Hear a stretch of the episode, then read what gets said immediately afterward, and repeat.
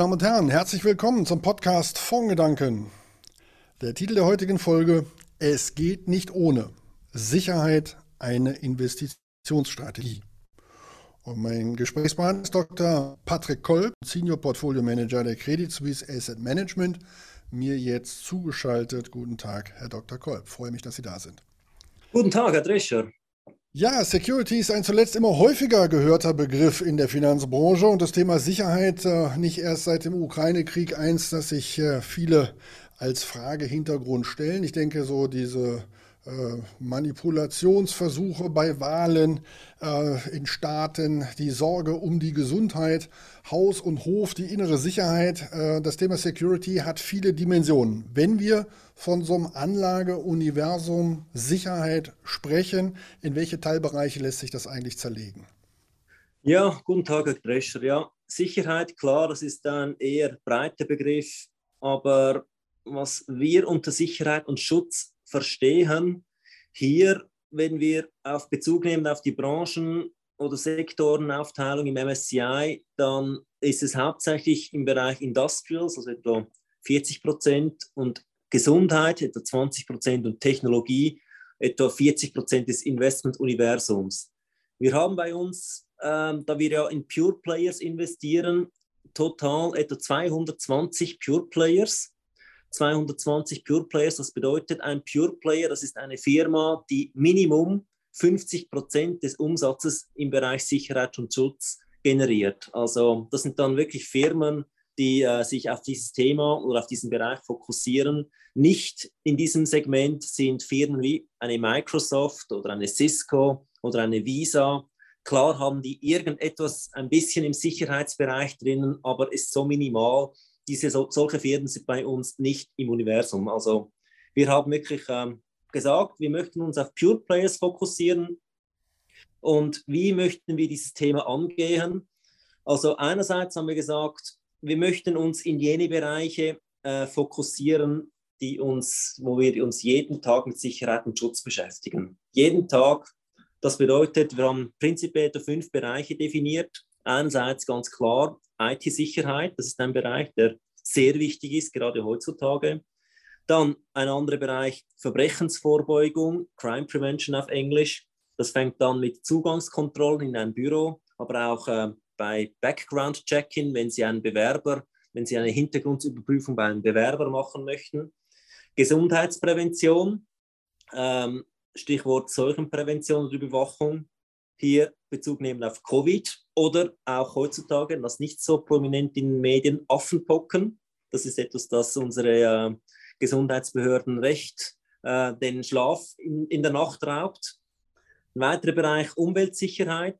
Denken Sie Schutz unserer Umwelt bei Entsorgung von Gefahrengütern und Transportsicherheit. Transportsicherheit, denken Sie, wenn Sie ein Auto kaufen, ein Auto äh, mit Bremsen, mit Airbags, aber auch heutzutage ein neues Auto, das ist nichts anderes als ein Computer auf vier Rädern. Und hier Car Hacking ist ein sensitives Thema. Das ist etwas, das noch nicht so in den Köpfen bei den Leuten ist. Aber wenn es eintritt, kann es sehr gravierend sein. Wir hatten schon einige prominente Fälle gehabt, wie beispielsweise beim Tesla, wo der Autopilot versagt hat und leider Menschen ums Leben gekommen sind. Wir halten mal fest, wir haben es hier mit einem Thema zu tun und nicht mit einer Branche. Dementsprechend äh, braucht man sich auch nicht zu sorgen, äh, dass man da zu speziell angesetzt hat. Es sind ganz unterschiedliche Branchen, wie Sie gerade beschrieben haben, äh, in einem solchen Fonds abgedeckt. Jetzt gibt es ja äh, durchaus, Sie sind nicht das einzige Haus, das einen Security-Fonds auflegt, äh, gibt es da ja unterschiedliche, ähm, ich sag mal, Interpretationsspielarten. Äh, wie unterscheiden sich nach Ihrem Verständnis Verständnis äh, die Produkte, die sich so äh, in dem Bereich Sicherheit als Thema positioniert haben und äh, worauf soll jemand schauen, der sich solche Produkte dann miteinander vergleicht? Also ich glaube, ein Punkt ist sicher, wo wir uns von den Competitors unterscheiden, ist unser Pure Player Ansatz. Das heißt, wir investieren in, wirklich in solche Firmen, die etwas mit Sicherheit zu tun haben. Also wie gesagt, nicht in eine Microsoft, nicht in eine Visa etc. Und das andere, äh, wir haben einen Small-Mid-Cap-Ansatz, das heißt sehr vielfach, vielfach unsere Firmen, wo wir investiert sind, äh, die sind eher unbekannt der breiten Öffentlichkeit. Äh, sie sind Nischenplayer, sie sind aber führend in ihrer jeweiligen Nische. Und was wir auch halt häufig beobachtet haben, äh, dass solche Firmen Stand heute beispielsweise kleine Mitbewerber sind, aber sie haben das Potenzial in zehn Jahren oder in 15 Jahren einer großen Players zu werden. Und da gibt es, äh, da wir seit 2006 involviert sind in diesem Bereich, äh, gibt es doch etliche Firmen damals, wo wir als ja damals in unserem Portfolio und in den letzten 17 Jahren ähm, äh, sind sie jetzt ein, äh, ein Large Cap geworden, also Beispiel äh, Thermo Fisher im Bereich Qualitätssicherung ähm, bei, ähm, bei, ähm, für Forschungslabore äh, die waren seit 2006 bei unserem Portfolio, damals etwa 5 Milliarden Marktkapitalisierung, heute über 200 Milliarden. Und das ist eine sehr gut geführte Firma, ist bei uns in den Top 10 und wir glauben nach wie vor daran, dass diese Firma auch in Zukunft sehr gut positioniert ist. Jetzt haben wir ein bisschen über die Unterschiede der Fonds gesprochen. Äh, eines, was natürlich alle miteinander verbindet, ist, dass sie in diesen Tagen sich sorgen müssen, vor den Augen der Anleger nachhaltig zu erscheinen. Stichwort Sustainability. Äh, mit Blick auf das Thema Sicherheit äh, gibt es da aber ja nun Themen und Aspekte, die durchaus eine vielleicht negative Schnittmenge mit dem Thema haben könnten. Mit anderen Worten, das, was im Bereich der IT, Sicherheit, Kontrolle stattfindet, äh, könnte ja auch in totalitären Staatsregimen, also zum Beispiel mal in China denken oder so, genutzt werden. Umgekehrt, das eine oder andere hat vielleicht auch eine Rüstungsnutzbarkeit. Ähm, wie äh, sehen Sie dieses Thema Sicherheit vor dem Hintergrund der Nachhaltigkeit und was machen Sie in Ihrem Fonds? Äh, um den Leuten trotzdem das Gefühl zu geben, dass diesen Kriterien Rechnung getragen wird. Mhm. Als erstes einmal gemäß SFDR-Regulierung, das ist ein Artikel 8 Fonds. Und wir haben bei uns ein ESG-Team, das hat ein klar definiertes Rahmenwerk definiert, auch mit entsprechenden Ausschlusskriterien. Also äh, sagen wir mal, die klassischen Rüstungsgüter, Rüstungsfirmen sind bei uns ausgeschlossen. Äh, was ich auch hier äh, ähm, betonen möchte, das Thema steht bei uns im Vordergrund, also das, der thematische Ansatz. Und ich habe mal ein interessantes Gespräch gehabt mit einem ESG-Analysten. Und, und, als ich ihm das Thema erklärt habe, wo wir investiert sind, was wir investieren, äh, hat er spontan zuerst gesagt, ja, das wäre doch ein klassischer Artikel 9 Fonds, weil zum Beispiel Gesundheitsprävention, Schutz unserer Bevölkerung vor eben Covid oder, oder ähm, Affenpocken, das macht ja Sinn, oder? Ähm, ja, wäre möglich. Wir, wir, haben, wir möchten uns lieber ein bisschen zurückhaltend ähm, positionieren, lieber, ähm, äh, sagen wir, ähm, under-promising, but over-delivering, ähm, weil wir auch nicht sicher sind, wie sich die weitere SFDA-Regulierung entwickeln wird. Wir haben einfach gesagt, ja, jetzt machen wir einfach Artikel 8, weil da wissen wir, ähm, was hier verlangt wird.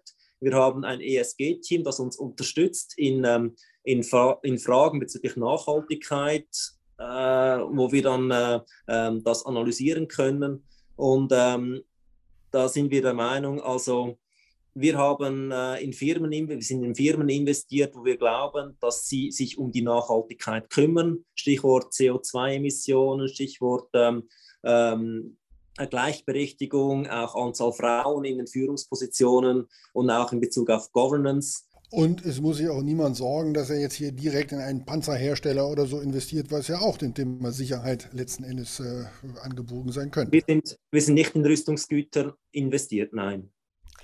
Ja, dann äh, eine Frage, die häufig um Themenfonds herum entsteht und damit natürlich auch hier sich stellt, ist die, ob wir es dabei mit einer Depotbeimischung zu tun haben oder eigentlich eher mit einem Basisinvestment. Äh, mancher könnte ja sagen, das Thema ist so wichtig, dass ich das ins Zentrum meines Portfolios stelle, dass es ein Basisinvestment ist, oder ist es eher die verstärkende Depotbeimischung zu, ich sage mal als Beispiel, internationalen Aktienfonds, die breit gestreut sind? Also ich kann es durchaus nachvollziehen, dass jemand völlig Fan ist von diesem Thema und das als eine, als eine ähm, sagen wir mal, als ein Basisinvestment anschaut. Wobei wir würden es empfehlen als ein Satellitenportfolio, ein Satellitenportfolio, das eine interessante Beimischung darstellt. in einem Bereich, der ähm, Stand heute nicht so, sagen wir mal, im Vordergrund steht beim traditionellen Investor, aber als, eine, als eine interessantes, ein interessanter Satellit doch in Bezug auf Risiko und Rendite eine, eine ähm, spannende äh, Optimierung darstellen kann. Ja, absolut. Wie ist denn äh, Ihr Anlageuniversum durch das erste Halbjahr oder inzwischen können wir ja sagen durch die ersten acht Monate dieses Jahres gekommen? Äh, die waren ja äh, unter verkehrten Vorzeichen gegenüber der jüngeren Vergangenheit. Äh, manches ist da eingebrochen. Äh, wie hat sich Ihr Anlageuniversum da geschlagen? Äh, mancher verbindet ja mit den Themen dann weniger volatil zu sein ähm, da äh, äh, letzten Endes eine bessere Wertentwicklung als der Marktdurchschnitt zu haben durch diesen thematischen Fokus. Hat das geklappt? So im ersten Halbjahr haben wir auch, haben wir auch gelitten. Also ähm, jetzt stand, stand letzte Woche ist der Fonds etwa minus 18 Prozent ähm, im Vergleich zum äh, Benchmark, der etwas weniger stark ähm, korrigiert hat. Der Grund ist weniger äh, in diesem Sinne aus fundamentaler Sicht, weil die Firmen haben sehr gute Zahlen publiziert. Der Grund dafür ist mehr äh, auf der Zinsebene. Man muss sich so vorstellen, wir sind in Firmen investiert, die haben ähm, äh, ein hohes ähm, Multiple, eine hohe, äh, zum Beispiel eine hohe KGV. Und wenn wir in einem Umfeld sind mit steigenden Zinsen, das rein mathematisch begründet, dann wird der Gegenwartswert der zukünftigen Gewinne wird bei steigenden Zinsen natürlich ähm, äh, weniger wert sein, Stand heute. Wenn wir aber die Fundamentaldaten anschauen, also Fundamentaldaten im Sinne von, wie, hat sich, ähm, die Marktant wie haben sich die Marktanteile entwickelt, wie haben sich die Gewinne entwickelt. Also interessant ist, wenn man einfach die, äh, die, äh, die Guidance anschaut, Anfangsjahr haben die Firmen gesagt, ja, Wahrscheinlich wird es etwa plus 10, 11 Prozent wachsen. Und gemäß Ende zweites Quartal haben die Firmen gesagt, ja, jetzt werden wir etwa plus 21 Prozent wachsen. Das zeigt also, ein, das, das Thema, das ist nicht unter die Räder geraten. Also die Firmen, die sehen, dass Sicherheit äh, bei ihren Kunden eine starke Priorität haben. Äh, sie sehen das auch ähm, im, im Orderbuch. Äh, im Buchungsstand. Sie sehen das auch im Ausblick. Ähm, aber weil wir natürlich auch steigende Zinsen haben, ähm, die steigenden Zinsen äh, wirken konträr und das hat dann natürlich rein technisch einen negativen ähm, äh, Eindruck und ein, eine negative Einbuße auf, auf die Aktienkurse. Aber äh, aus fundamentaler Sicht, ähm, Sicherheit, vor allem IT-Sicherheit hat eine sehr hohe Priorität. Äh, wenn wir jetzt sehen, ähm, der Konflikt zwischen äh, Ukraine und Russland, also es ist ein Cyberkrieg am Laufen, wenn man die Medien äh, liest, auch zwischen China und Taiwan, genau dasselbe. Also es sind eher ähm, beunruhigende Zeiten und wenn wir ähm, mit, den, äh, mit den CEOs und CFOs sprechen, also praktisch alle sprechen davon, wie wichtig äh, Cybersecurity ist. Auch gerade heute Morgen in der Financial Times kam ein weiterer Artikel. Ähm, der äh, Chef des größten ähm, äh, Sovereign Wealth Funds hat auch gesagt über die Relevanz des, ähm, äh, der Cybersicherheit. Das ist eines der größten Risiken, das wir hier sehen. Und auch wenn wir die heutige, un, un, unser heutiges Leben ansehen, also es, es gibt hier eine Diver äh, Konvergenz im Bereich Technologisierung, Digitalisierung unserer Gesellschaft. Also praktisch niemand kann jetzt ohne iPhone, ohne iPad etc. leben. Und äh, wenn da hier etwas passiert, haben wir gröbere Probleme. Also äh, da kann man sich die rhetorische Frage stellen, äh, was passiert, wenn Ihr Mobile Phone äh, gehackt wird und Sie haben keinen Zugriff mehr auf Ihre persönlichen Daten? Wie fühlen Sie sich?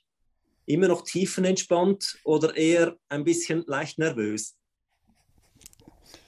Ähm, ich selber äh, letzteres, das äh, kann ich dann schon mal sagen. Herr Kolb, äh, dadurch äh, wird auf jeden Fall mal deutlich, äh, die Storyline als solche stimmt. Das Thema als Fokus ist aktueller denn je. Äh, nichtsdestotrotz, wenn ich Sie richtig verstanden habe, hat sich der Sektor den Korrekturen im Technologiebereich infolge der Zinswende und der anderen Beurteilung von Risiken oder Chance-Risiko-Verhältnissen, so können wir es vielleicht mal darstellen, nicht entziehen können. Aber von daher sollte dann die Bewertung jetzt auf jeden Fall attraktiver sein, als sie es noch vor einigen Monaten war und Absolut. von Investitionen abhalten. Ja, also wir haben eine Investitionsstrategie mit diesem Thema. Das können wir, glaube ich, äh, dann zusammenfassend an dieser Stelle sagen. Äh, zum Schluss, äh, Herr Kolb, frage ich Sie natürlich, was die Familie Kolb im Bereich der Sicherheit denn so für sich tut. Wie stärken Sie die eigene Sicherheit, wenn man dieses Thema beruflich so im Fokus hat, wie Sie das haben? Also ein wichtiger Hinweis, wir alle machen E-Banking und ein Punkt ist, immer updaten, immer die aktualisierte Version, zum Beispiel des Antivirenprogramms verwenden. Und der zweite Punkt, Passwörter.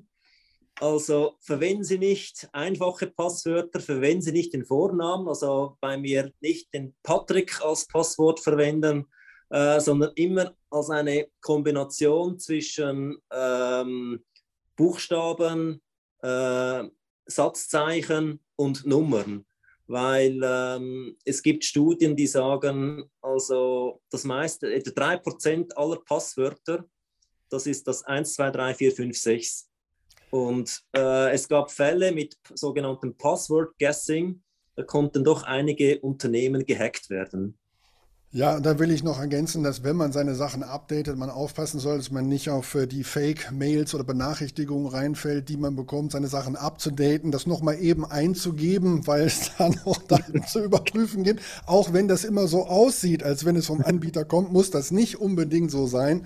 Das geben wir dann an dieser Stelle noch mit. Ja, letzte Frage, Herr Kolb, äh, Literaturempfehlung, frage ich immer alle meine Gesprächspartner zum Schluss. Haben Sie etwas zum Thema Sicherheit im Allgemeinen, wo Sie sagen, das äh, scheint mir doch eine interessante Lektüre zu sein zum Thema Investieren oder im Zweifelsfall sagen Sie es einfach, was derzeit auf Ihrem Nachttisch liegt und womit Sie sich weiterbilden. Also momentan sind es zwei Bücher. So das eine ist das Buch Blackout von Mark Ellsberg. Also das ist etwa zehn Jahre alt, aber hat nichts von seiner Aktualität verloren. Stichwort, es gibt eine Hackerattacke auf alle Stromversorger in Europa. Ähm, was passiert nachher? Und das zweite Buch, das ist ähm, das Financial Times Book of the Year von 2021. Ein ganz spannendes Buch von Nicole Perlroth. This is what they told me the world ends.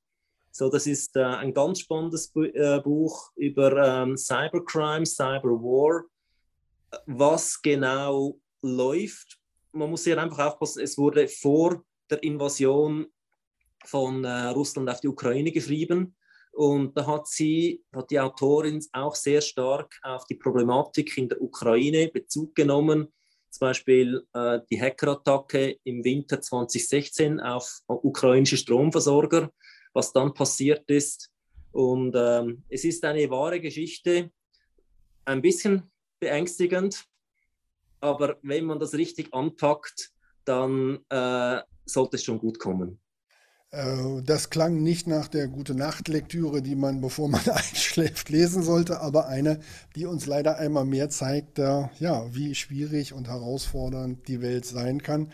Herr Dr. Kolb, ich danke Ihnen dafür, dass Sie sich heute die Zeit genommen haben, mit uns zu sprechen. Ich weiß, wir sehen uns die Tage auf dem Petersberg.